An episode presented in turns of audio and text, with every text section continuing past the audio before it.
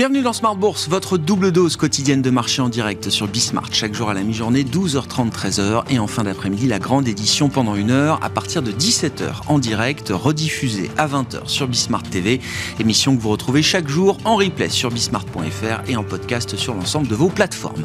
Au sommaire de cette édition de la mi-journée, des marchés actions qui consolident après un violent rebond euh, sur les 2-3 dernières séances. Le CAC 40, les indices euh, en Europe et aux États-Unis ont repris 4, 5, 6% en trois séances. Un mouvement euh, violent euh, qui est un mouvement technique, euh, il faut quand même le dire. Hein, entre les mouvements de fin de trimestre et de début de trimestre, on peut avoir effectivement des effets de rebalancement importants dans des marchés qui avaient atteint de nouveaux points bas à la fin du troisième trimestre, à la fin du mois de septembre, il y a quelques jours à peine. Rebond technique, effectivement, qui est alimenté par une nouvelle conversation dans les marchés depuis quelques jours. Est-ce que l'augmentation des risques pour la stabilité financière va faire dévier les banques centrale de leur euh, objectif de ramener l'inflation à 2%. Bon, une conversation qui euh, débute euh, aujourd'hui seulement. Effectivement, le raisonnement peut paraître peut-être un peu hâtif quand on voit encore les niveaux d'inflation en zone euro ou aux États-Unis, par exemple. Mais c'est vrai que le marché s'est appuyé hier, par exemple, sur la décision de la Banque d'Australie qui, plutôt que de monter ses taux de 50 points de base comme prévu, a préféré revenir à un rythme plus graduel de 25 points de base. Bon, l'exemple australien est contre contrebalancé par l'exemple néo-zélandais euh, ce matin, puisque la Banque euh, de, Nouvelle-Zélande a bien monté ses taux de 50 points de base. Elle n'a pas craqué et a confirmé effectivement qu'elle restait pour l'instant est sur cette taille et cette ampleur de, rythme de hausse de taux. Voilà donc pour la situation de marché. Petite consolidation des marchés actions euh, en Europe. Une décision importante de l'OPEP Plus à suivre cet après-midi avec l'idée d'une réduction importante, peut-être entre 1 et 2 millions de barils par jour pour les quotas de production que se fixe l'organisation et ses alliés, avec aux commandes, bien sûr, l'Arabie Saoudite pour euh, l'OPEP et euh, la Russie pour euh, les alliés du cartel pétrolier. Décision donc à suivre dans l'après-midi. Et puis nous évoquerons spécifiquement le cas du marché action américain à quelques jours maintenant du début de la publication des résultats d'entreprise. Quelle évaluation faire de la valorisation du marché américain aujourd'hui, des attentes et des perspectives en termes de résultats et quelle stratégie mener sur les actions américaines? Nous en parlerons avec Julie Jourdan, gérante action américaine chez Amplégeste.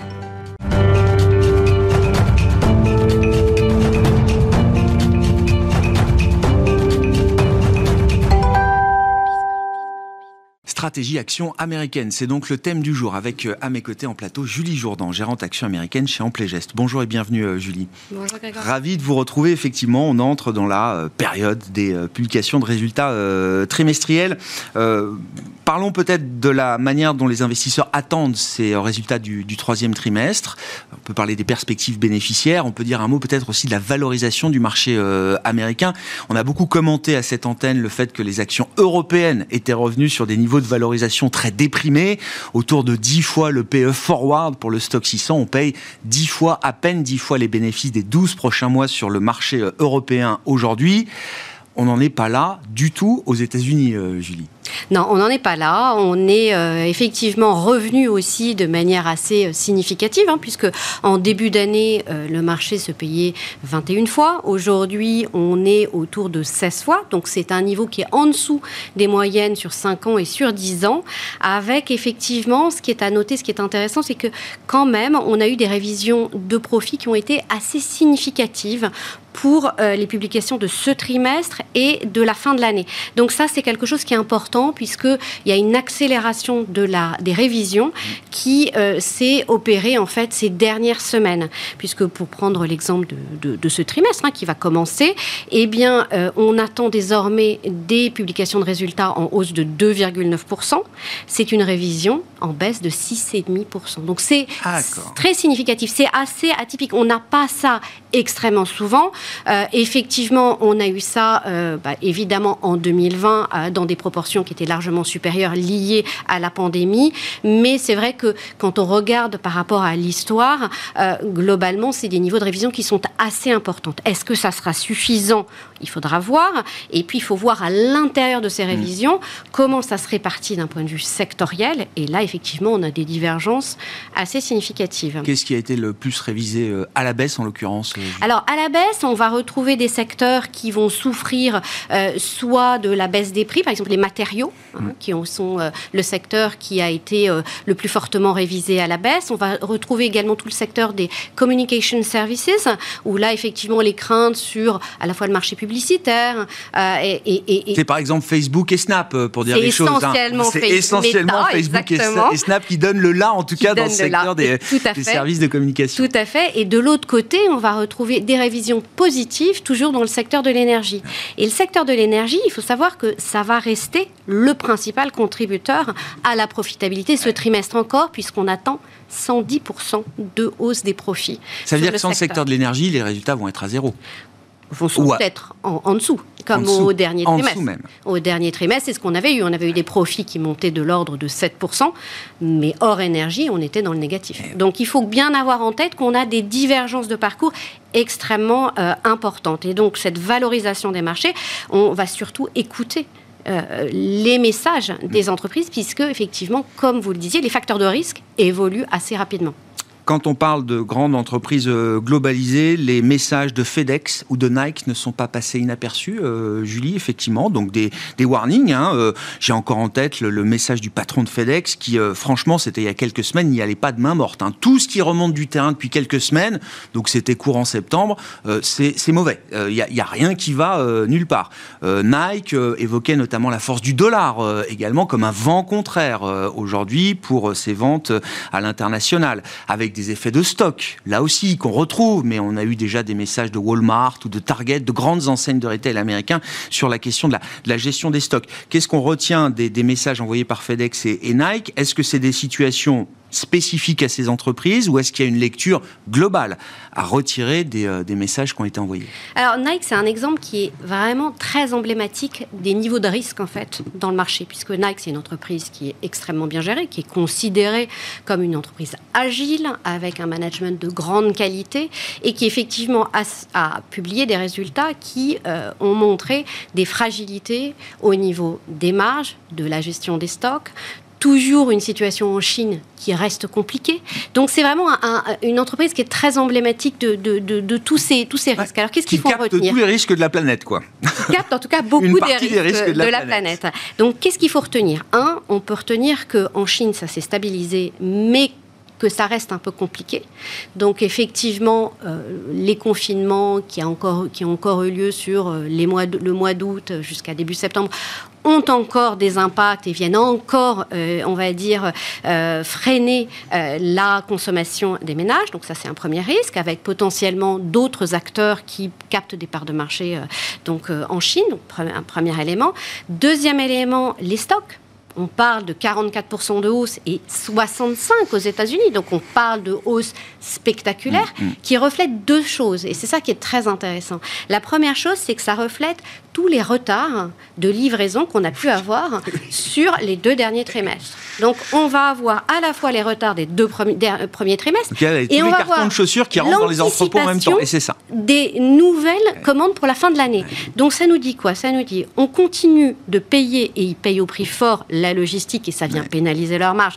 Donc ce qui s'est passé sur la première partie de l'année et en même temps on voit bien qu'il y a une nette amélioration mm, mm, mm, maintenant dans les approvisionnements puisqu'ils ont leurs commandes en avance. C'est beaucoup plus fluide. Donc, effectivement, on nous, ça nous dit, bah, effectivement, les problèmes d'approvisionnement risquent encore d'être un peu pénalisants, mais on est en train plutôt d'en sortir et les prix du fret le reflètent bien, puisqu'on a vu que les prix du fret sont en baisse de plus de 70% en, year to date. Donc, c'est vrai que ça, c'est un élément positif qu'on peut ressortir euh, de, de, de, cette publication, même si c'est ce que nous dit, ce que nous dit eh FedEx. C'est on a quand même une dégradation de la demande du consommateur. Et ça, c'est un sujet qui est important, qui est de dire finalement, ce consommateur, en début d'année, on a vu qu'il normalisait hmm. sa consommation, il passait d'un achat euh, de biens extrêmement fort à plus de services milieu de l'été, on voit qu'il commence à faire ce qu'on appelle dans le jargon du trade down, c'est-à-dire à finalement réduire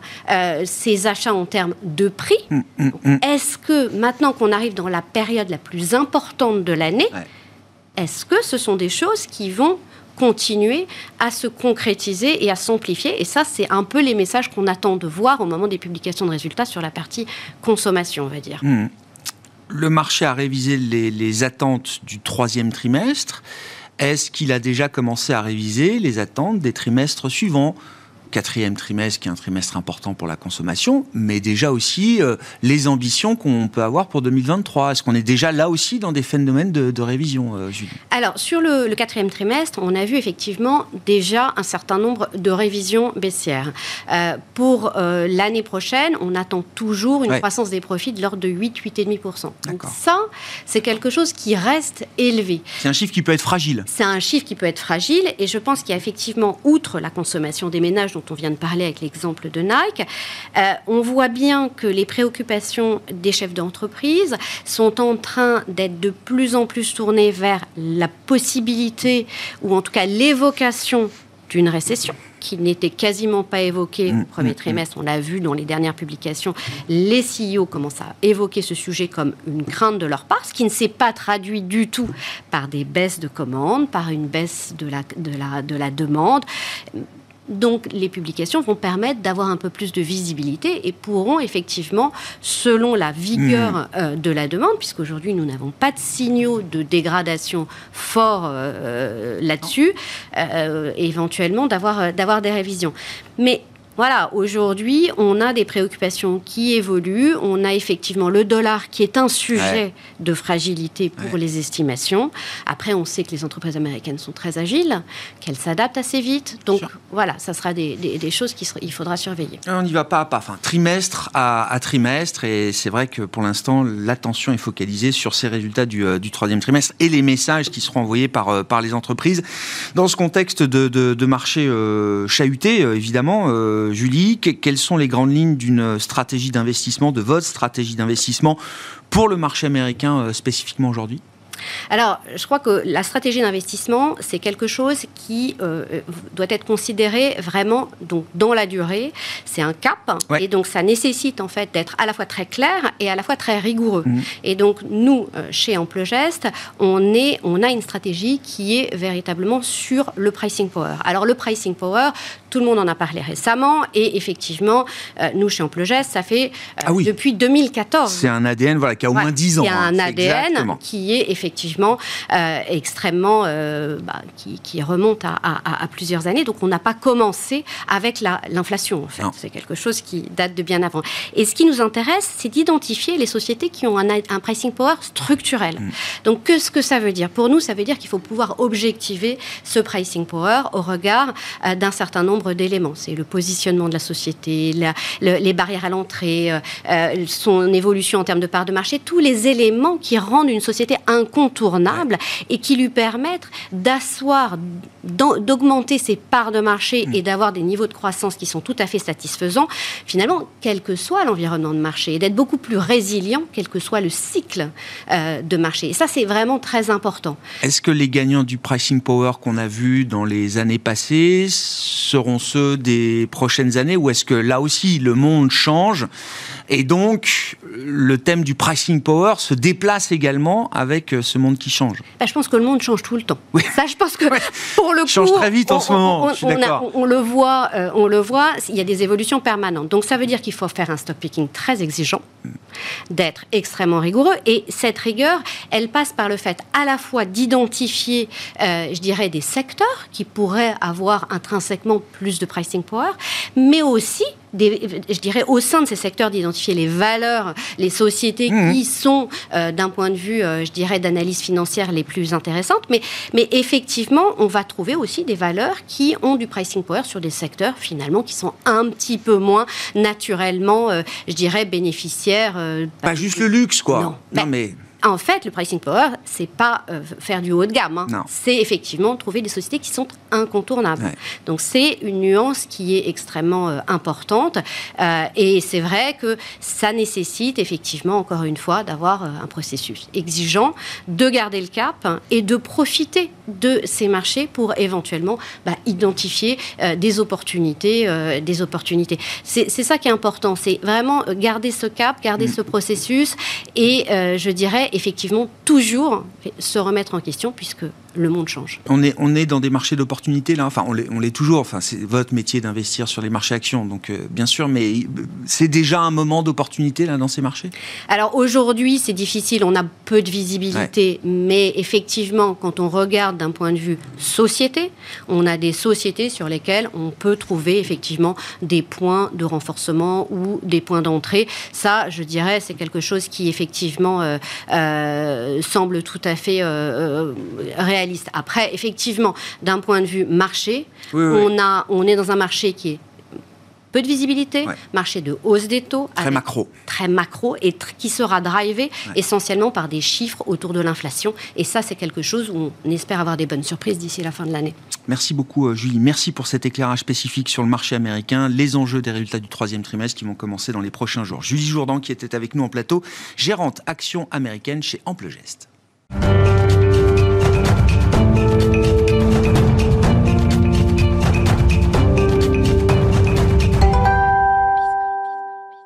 Je vous propose à présent de voir ou de revoir Sacha Pouget, qui était avec nous euh, il y a quelques jours à peine pour un focus sur le secteur des biotech, des biotech françaises euh, notamment, hein, qui est le domaine de spécialité de, Sacha, qui vient régulièrement euh, nous voir pour, pour parler de ce secteur spécifique au sein du grand secteur de la santé. Sacha Pouget, qui est directeur associé de Biomed Impact.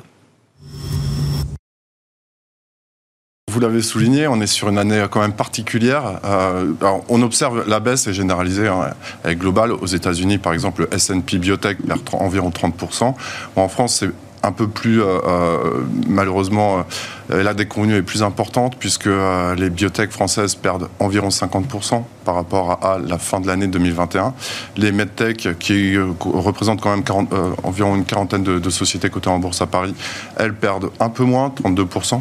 ce qui n'empêche que, comme vous l'avez aussi mentionné, certaines sociétés ont malgré tout, dans ce contexte qui est quand même défavorable, ce contexte boursier défavorable, certaines sociétés ont quand même euh, pu euh, euh, tirer leur épingle du jeu, notamment une société, par exemple, qui s'appelle Visiomed, qui est une medtech et qui a pu se recentrer ses activités. Son cours a, été multiplié par presque 5 depuis le début de l'année.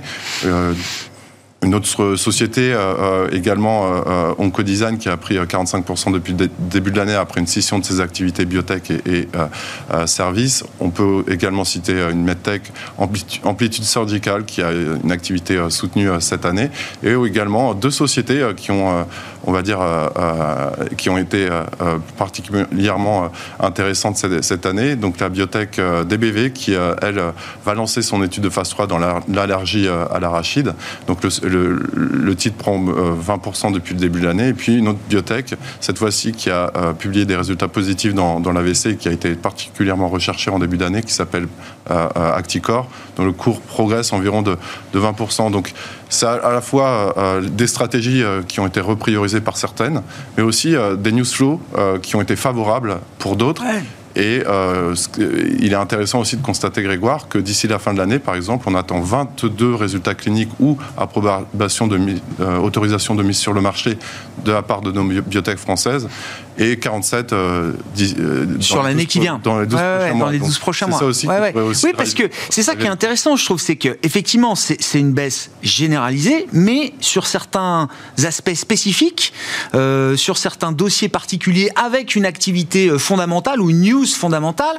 Les marchés, les investisseurs sont quand même attentifs. Oui, complètement. Il On jette pas le bébé avec l'eau du bain. Enfin, un peu peut-être, mais il y a quand même sur certains dossiers. Ça a été quand même le cas pour Valneva, malheureusement, qui représentait une grosse partie de, la valorisation globale des, des biotech françaises. Valneva était valorisée environ 2 milliards et demi en fin d'année 2021. Maintenant, elle est environ valorisée 600 millions d'euros. Donc, on voit déjà que sur les, en fait, sur euh, les 4 milliards d'euros de perte de valorisation en 2022 par rapport à 2021, déjà Valneva représente 50% de ah oui. Ah oui, c'est majeur. Alors, ah le marché est prêt à, et, à même de sanctionner euh, les sociétés qui, entre guillemets, ont pu décevoir par rapport à leur, feuille de route initiale, mais effectivement, il est aussi euh, attentif au développement des autres sociétés qui peuvent parvenir à, des annonces positives dans, leur domaine et dans, dans leur recherche clinique notamment. Est-ce que cette baisse des euh, prix, des valorisations du secteur euh, biotech et medtech en, bourse ouvre la voie à une, euh, une fenêtre de tir, d'opération, de fusion-acquisition, de M&A. Est-ce qu'on est même peut-être déjà dedans d'une certaine manière, Sacha? Alors effectivement, on a eu des annonces récentes, notamment une prise de participation majoritaire d'un actionnaire dans la société Oncodesign, une biotech. on a eu aussi un rachat, le, rachat de la société de, diagnostic qui s'appelle TerraDiag par une autre société de diagnostic qui s'appelle Biocinex avec une prime significative hein, quand même de, de plus 60%. Euh, on a pu aussi euh, voir euh, en, termes de mouvement sur les fusions-acquisitions, Genfit qui a racheté une société mmh. suisse, Versantis, pour environ 40 millions de, de francs suisses. Alors, Maintenant, donc c'est un contexte quand même qui est particulier. Euh, lorsqu'on regarde le M&A sur la partie biotech, on voit que c'est une année euh, quand même record en nombre de, euh, de ah, rachats depuis ah, l'année. On en ah est à 25, ce qui est un record sur les 15 dernières, dernières années. Par contre, on est sur une forte baisse des montants. On est à 35 milliards de, dollars contre une moyenne historique de 85 milliards de, dollars sur les 15 dernières, dernières années, mais avec des primes quand même très significatives. Euh, normalement, on est sur une prime moyenne historique de 60%. Et là, cette année, on est quand même sur des niveaux de plus 85% en moyenne euh, sur les primes pour convaincre euh, les vendeurs, finalement. et ça, c'est quand même quelque chose qui est, qui est rassurant sur cette partie-là. Et puis, trois domaines sont particulièrement recherchés hein, par les investisseurs, les industriels, pardon. Donc on a euh, de manière euh, euh, perpétuelle depuis plusieurs années quand même l'oncologie toujours, les maladies rares également, et puis le système nerveux central qui intéresse beaucoup. Et d'ailleurs cette semaine on a eu une annonce, celle de Biogène qui a fait une découverte majeure dans Alzheimer. Qui est une grosse bibliothèque américaine, ah, hein, c'est ça, une des plus grosses bibliothèques au monde. Et, et, là il y a une véritable percée scientifique, ça n'a jamais été vu. on a enfin trouvé un médicament qui pouvait faire euh, avancer, avancer le, traitement euh, de, cette maladie euh, très, très difficile à, traiter jusqu'alors. Et donc le, MNF, les, les, le, les planètes restent alignées pour que les opérations industrielles dans le secteur des biotech et des medtech puissent se poursuivre? Alors, ce qui est intéressant de constater, c'est qu'on a beaucoup de partenariats cette année. on en a déjà une quinzaine qui ont été annoncés pour environ 220 millions d'euros. Donc entre biotech, medtech et des grands labos, des, grands, industriels du secteur. Exactement. Donc euh, si vous voulez, euh, notamment grâce aux, médicaments qui ont été vendus euh, dans le Covid par certaines grandes sociétés américaines du type Pfizer évidemment, mais aussi Eli Lilly, elles sont à, la recherche, grâce au cash qu'elles ont pu générer, elles sont à la recherche de, partenariats et ces partenariats sont très lucratifs. Ils ont rapporté quand même plus de 200, environ 220 millions d'euros euh, cette année. Et c'est quand même 30% de tout ce qui a euh, été levé. Elle cherche manifestement à trouver des relais de croissance et ça se passe inévitablement par les biomédicaments développés par les sociétés de biotechnologie. À propos, et donc, ça permet ces partenariats, c'est du financement pour, euh, pour ces biotech, justement, sur la partie financement. Alors, il y a les partenariats qui représentent une partie substantielle. Pour le reste, dans le contexte de marché qu'on connaît, avec euh, le resserrement monétaire, euh, le coût de l'argent qui remonte, et des investisseurs qui se montrent forcément plus sélectifs dans leur euh, choix d'investissement ou, d'allocation. Quels sont les besoins de financement des biotech françaises que vous suivez aujourd'hui, Sacha? Est-ce que, est que le financement est toujours accessible et ouvert à ces biotech? Alors tout à fait, même je dirais, euh, ça a été même rarement vu. Euh, euh, après, il y a du sucré et du salé. Le hmm. sucré, c'est qu'en fait, on en est à la troisième année, la troisième meilleure année en termes de, de, financement des biotech des dix dernières années. Donc c'est une, année très, très solide. On a levé 720 millions d'euros ah cette année. Nos projections nous montrent chez Biomed d'Impact qu'on peut euh, qu'on a des anticipations sur le milliard d'euros d'ici la fin de l'année, donc environ 250 millions, d'euros euh, d'ici la fin de l'année. Euh, et, surtout, on, a pu observer, et ça c'est la partie salée un peu de, de l'histoire, c'est que sur les 40 opérations de, l'année, 5 ont capté 50% des, montants. Ah, Donc, il y a, des choix forts qui sont faits. C'est une forte concentration au niveau. On est prêt à mettre des gros tickets ça. Mais euh, pas n'importe où quoi. Pas, n'importe où. On veut pas arroser ou saupoudrer. On, fait ses choix. On choisit ses, sociétés. Exactement. Euh, il y en a. parmi ces sociétés-là, la plupart ont levé euh, grâce aux États-Unis aussi, parce qu'elles avaient des euh, euh, développements qui étaient intéressants dans certaines pathologies et indications. Après, ce qu'on a pu observer pour les plus petites sociétés, par contre, c'est qu'elles ont rationalisé, on va dire, leurs leur coûts et elles ont repriorisé leur pipeline. Hmm. C'est-à-dire que j'ai entendu certaines sociétés en discutant avec elles qu'elles avaient arrêté la, la recherche préclinique, donc très précoce, très euh, early stage, on appelle ça, pour, se pour prioriser finalement leur euh, euh, stade de développement en clinique, en phase 1, phase 2, phase 3. Donc elles s'adaptent. Il n'y a pas eu encore de réorganisation au sens, comme on a pu le constater du reste aux, aux États-Unis, avec des réorganisations de staffing et voire malheureusement des des plans de licenciement. Ah bien sûr. Et il n'y a pas, toujours pas de société ah qui est vraiment en mal de financement avec euh, un coup prêt qui pourrait euh, les, les, amener vers la faillite. Mais on dérisque un peu le profil de la société euh, pour peut-être euh, lever plus facilement de l'argent euh, manière. C'est pas facile de lever dans ces conditions puisque finalement leur cours a beaucoup baissé et les actionnaires sont pas euh, forcément très à même de, vouloir amener un discount aussi important par rapport au prix réel de ce qu'ils estiment pour, pour les, actions en, circulation. Donc on voit quand même au niveau des augmentations de capital, il y a une certaine tension.